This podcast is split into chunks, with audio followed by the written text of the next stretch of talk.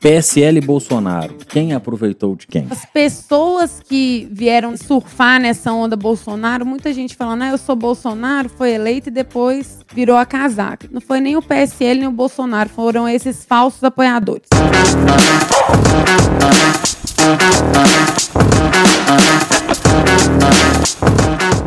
Fala galera, estamos aqui em mais um podcast. Hoje eu tenho uma convidada especial. O nome dela é Amanda Teixeira Dias. Ela é filha do deputado federal Marcelo Álvaro Antônio, que também foi ministro do Turismo. Hoje a Amanda vai se apresentar para vocês aqui também. Ela está encabeçando aí grande parte da direita conservadora aqui no nosso estado de Minas Gerais, quiçá no Brasil. Seja bem-vinda, Amanda. E prazer, Ciro. É uma honra estar aqui com você, vereador. Eu que agradeço a sua participação, sua disponibilidade. Amanda, aqui a gente vai bater um papo e eu já queria começar te perguntando. Você vem de uma família política, o seu pai é político, o seu avô foi político, a sua mãe foi candidata agora também no ano passado a vereadora. De onde que surgiu essa paixão sua? Ela é recente ou isso já tem muito tempo que corre nas veias? Não, então, é, meu avô era deputado e inclusive foi deputado constituinte. O nome dele tá até lá na Constituição, Álvaro Antônio. E meu pai depois veio com essa tradição política política. Eu cresci em campanhas políticas, vereador. Então, é,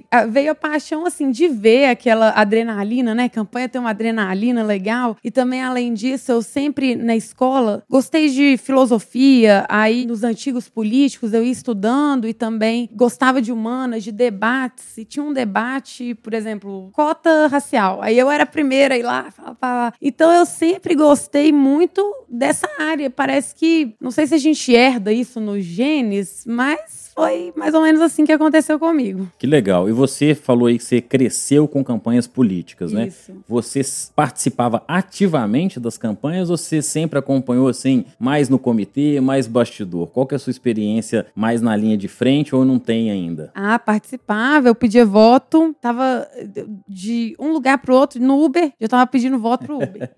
é, também é, alguém chegava lá para resolver um problema, né? Porque a campanha às vezes tem alguns problemas problemas e tal. Aí eu já conversava, já resolvia. Às vezes, por exemplo, meu pai, quando era candidato, não podia estar presente no local, aí eu representava. Então, é, eu sempre participei ativamente, mas não talvez publicamente, que é o que eu tenho feito agora através das mídias sociais. E eu queria saber também de você. Pode é, como que veio esse gosto pela política? Veio de tradição familiar, espontâneo? Então, na realidade, eu não venho de família política. O meu pai é pastor, né? A minha família não tem políticos. Eu sou o primeiro político da família. Mas veio de fato de uma insatisfação de ver como a maioria, né, aqui falando de Belo Horizonte, dos vereadores que estavam aqui não me representavam. Então, quando a gente não se sente representado, a gente tem que colocar o nosso nome à disposição para a gente buscar uma diferença, para a gente buscar uma transformação, para a gente buscar a realidade, que a gente tanto quer. E uma coisa que eu sempre falo é o seguinte, Amanda, a gente, no meu caso, sou servidor público, então servidor público ele é pago com o dinheiro do pagador de impostos, quem gera riqueza. Então a gente, enquanto funcionário público, seja ele de qualquer natureza que for, ele tem que voltar para a população esse serviço que nos é pago e muito bem pago. Então por isso que eu tô ali lutando na linha de frente, não descanso, não tem sábado, domingo, nem feriado, porque para a gente ver a transformação, a gente tem que fazer parte. Como você tem feito parte ativamente frente? Você falou que agora você está utilizando as suas redes sociais, que você nunca esteve à frente. Qual que foi o, o, o grande diferencial para você, que você se viu crescendo nas redes sociais e que as pessoas começaram a escutar você como uma voz feminina, né? Dentro de um ambiente político que tantas vezes é tão difícil, né, Amanda? Para as mulheres nesse ambiente, a gente sabe, a representação feminina está pequena ainda, mas eu creio que ela vai crescer. Quanto que foi esse divisor de águas que você se viu assim, poxa, as pessoas estão me escutando, eu realmente estou trazendo um conteúdo legal? Então, o que acontece? Desde os meus 16 anos, eu sou bolsonarista. Antes mesmo do meu pai conhecer Bolsonaro. Eu ia na Câmara. Você já gostava do Bolsonaro quando ele era deputado ainda? Sim, eu ia na Câmara, meu pai era deputado, primeiro mandato. E aí, é, a primeira coisa que eu falava é: pai, cadê o Bolsonaro? Aí ele ia lá: oi, tudo bem? Minha filha quer tirar uma foto. Eu ia lá, tirava a foto e postava. E nisso eu recebia muita crítica. Muita gente me criticava. E eu não entendia. Eu falava: eu tô e as pessoas te criticavam por quê? Por, por eu postar uma foto com o presidente, que, que naquela época era deputado. E eu comecei a gostar do presidente exatamente por isso, porque ele é uma pessoa de verdade. Não foi só pelas pautas que ele defende, mas é porque eu sempre vi nele um político de verdade. Ele vai lá, assina com a caneta BIC, enquanto os outros estavam assinando com uma caneta, não sei o quê. Então eu sempre vi verdade nele. Ele é o que ele é e pronto. E isso que me fez admirá-lo tanto. E ver, no, além do meu avô, do meu pai, eu vi no presidente, assim, uma inspiração política. Nas minhas redes sociais, eu usava para compartilhar, por exemplo, viagem, um jantar, uma foto, coisas que hoje, no meu conceito, são legais de postar, sim, mas o que isso agrega para a sociedade como um todo? Pode ser até um pouco fútil, ah, você blogueiro de moda, ok, mas enfim, aí eu comecei a ser de verdade nas minhas redes sociais. Pensei, gente, eu ligo para o futuro do Brasil, eu discuto política numa roda, por que, que na minha rede social eu não posso também?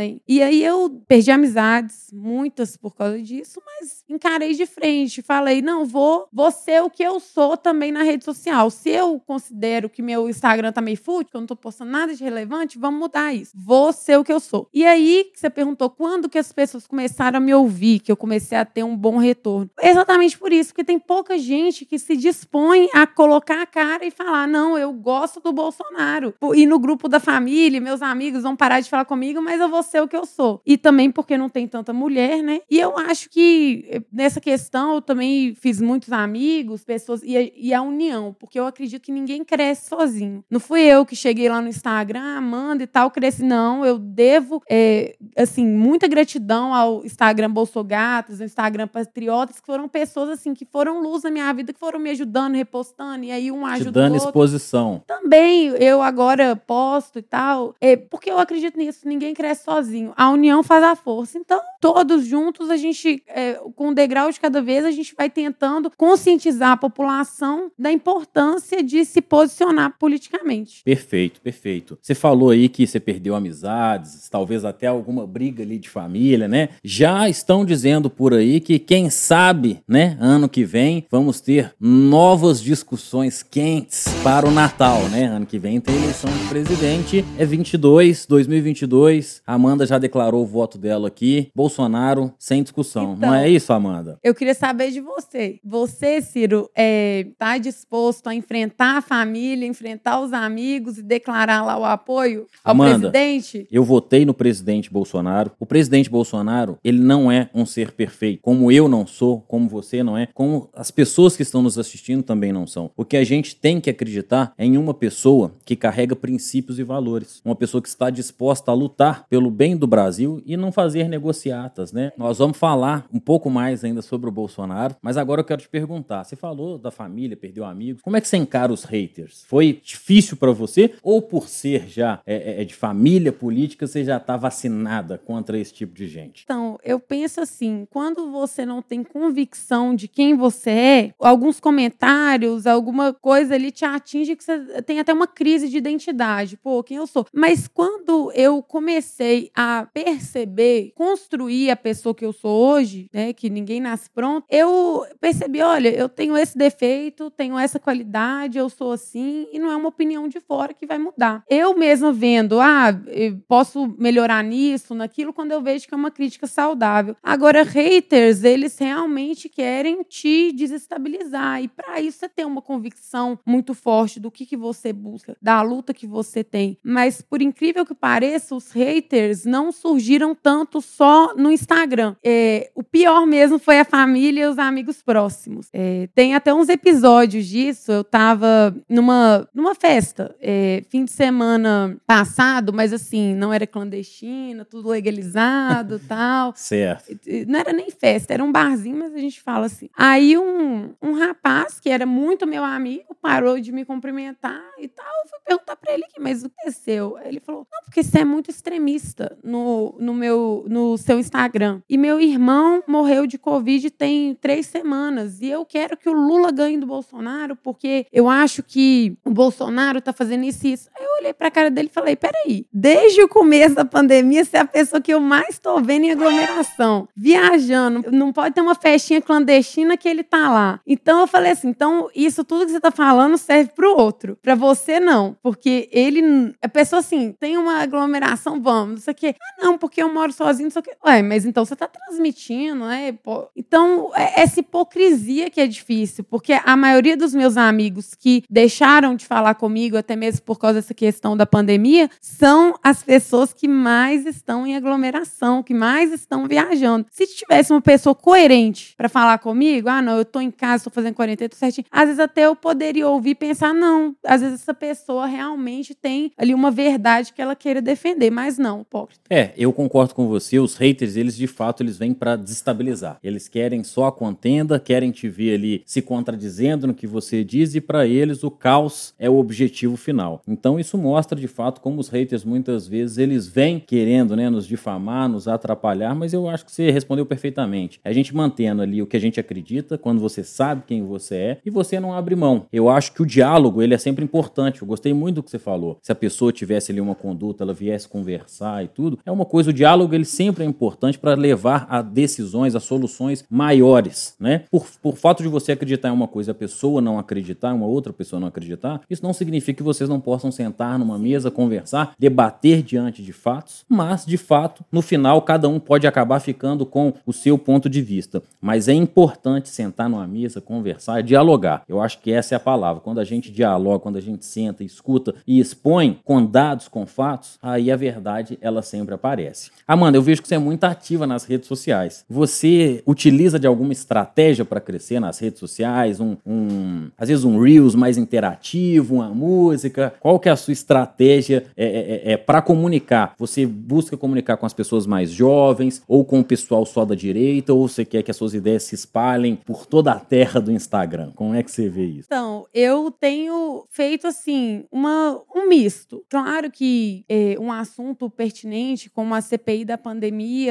é, falar ali de forma jurídica, é, dar o meu parecer, também é, é, é, uma coisa que eu faço. Só que o Reels mais interativo, tipo assim, com uma música que chama atenção, acaba que as pessoas prestam mais atenção. Então, eu tenho tentado fazer é, tudo para, de alguma forma, alcançar o público e o público preste atenção na política. Não ali no Reels que tá falando de não sei o quê, que é uma coisa assim, aleatória. Então, eu tento fazer coisas para agregar valor e também agregar atenção para a política, conscientizar a gente. Bolsonaro 2022, por quê? Lula tá batendo na porta. E eu até queria saber de você, assim, o que te levou também é, a gostar do Bolsonaro? Foi a questão do, do PT, da Dilma, no impeachment, como que você tava? Na realidade, o que acontece? O presidente Bolsonaro, ele carrega algumas bandeiras que para mim são importantes, né? A família, a conservação de costumes, valores, ele é contra o aborto, eu também sou, contra a legalização das drogas, coisas que no meu conceito elas destroem o país. Existe quem defenda toda essa libertinagem, mas eu não acredito que isso ajuda no crescimento de uma nação. Eu acho que assim, quando existe um grupo que o principal objetivo é destruir, com o sentido que eles usam a palavra de desconstrução ou uma nova construção familiar, isso aí são valores deturpados que eles tentam colocar nas nossas bases para que a gente comece a aceitar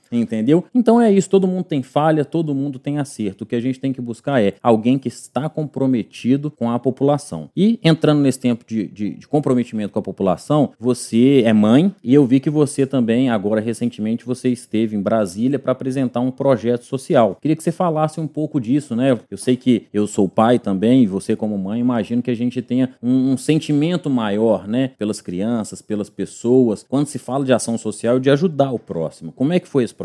Então, isso começou porque eu vi que agora na pandemia as pessoas eh, distribuem muita cesta básica. E isso é muito legal, uma iniciativa que faz toda a diferença. Mas por eu ser mãe, eu comecei a olhar e falar, gente, fralda, pomada, que a gente sabe, se a criança tem uma assadura, não tem como curar com água, precisa da pomada. É um lenço umedecido ali, porque se está em casa, talvez a mãe consegue lavar a criança, mas se sai, precisa do lenço umedecido. E também alguns alimentos, porque a, a cesta básica vem muita pouca quantidade de leite e aí um mingau para suplementar, é, também um achocolatado e comecei a pensar nisso e foi uma coisa tão assim espontânea que eu nem sabia que não era feito no Brasil. Uhum. Para mim isso era uma coisa banal, normal que as pessoas faziam. Então só, assim. só pessoal falar uma coisa aqui, a Amanda ela esteve com a ministra Damares, né? Só acrescentar esse dado importante aí. Então, aí o é, que aconteceu? É, Para mim foi uma coisa espontânea, assim, eu não tinha pretensão política, não tinha nada, nem sabia que isso ia tomar essa dimensão. Comecei com uma vaquinha na internet para pelo meu Instagram, arrecadamos bastante, fizemos uma ação assim maravilhosa. Acho que a gente ajudou quase 200 crianças. Nossa, que legal. E aí, através dessa vaquinha, eu pedi para um amigo meu divulgar a vaquinha, ele mandou na lista de transmissão e coincidentemente tinha um assessor da Damares. E aí ele falou: "Não, eu levei essa ideia para a ministra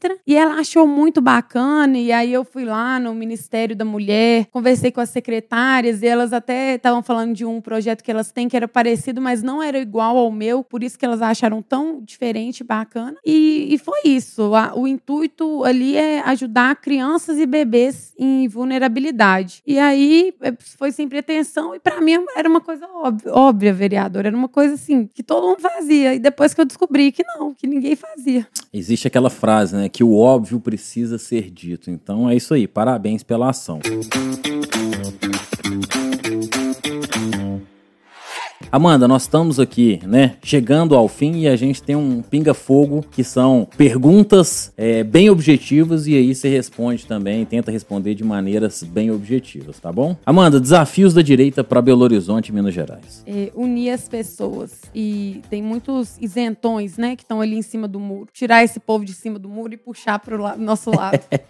é isso aí. Eleições 2022. Amanda, candidata? Não sei ainda. Não vou falar nem que sim nem que não não, a gente tá estudando aí, vendo. Tem muita gente pedindo, né? Mas tá ainda é difícil. PSL e Bolsonaro, quem aproveitou de quem? Ah, o PSL aproveitou, não o PSL, eu digo as pessoas que vieram nesse é, surfar nessa onda Bolsonaro, muita gente falando, ah, eu sou Bolsonaro, foi eleito e depois virou a casaca. Então acho que não foi nem o PSL nem o Bolsonaro, foram esses falsos apoiadores. Direita e esquerda. Direita.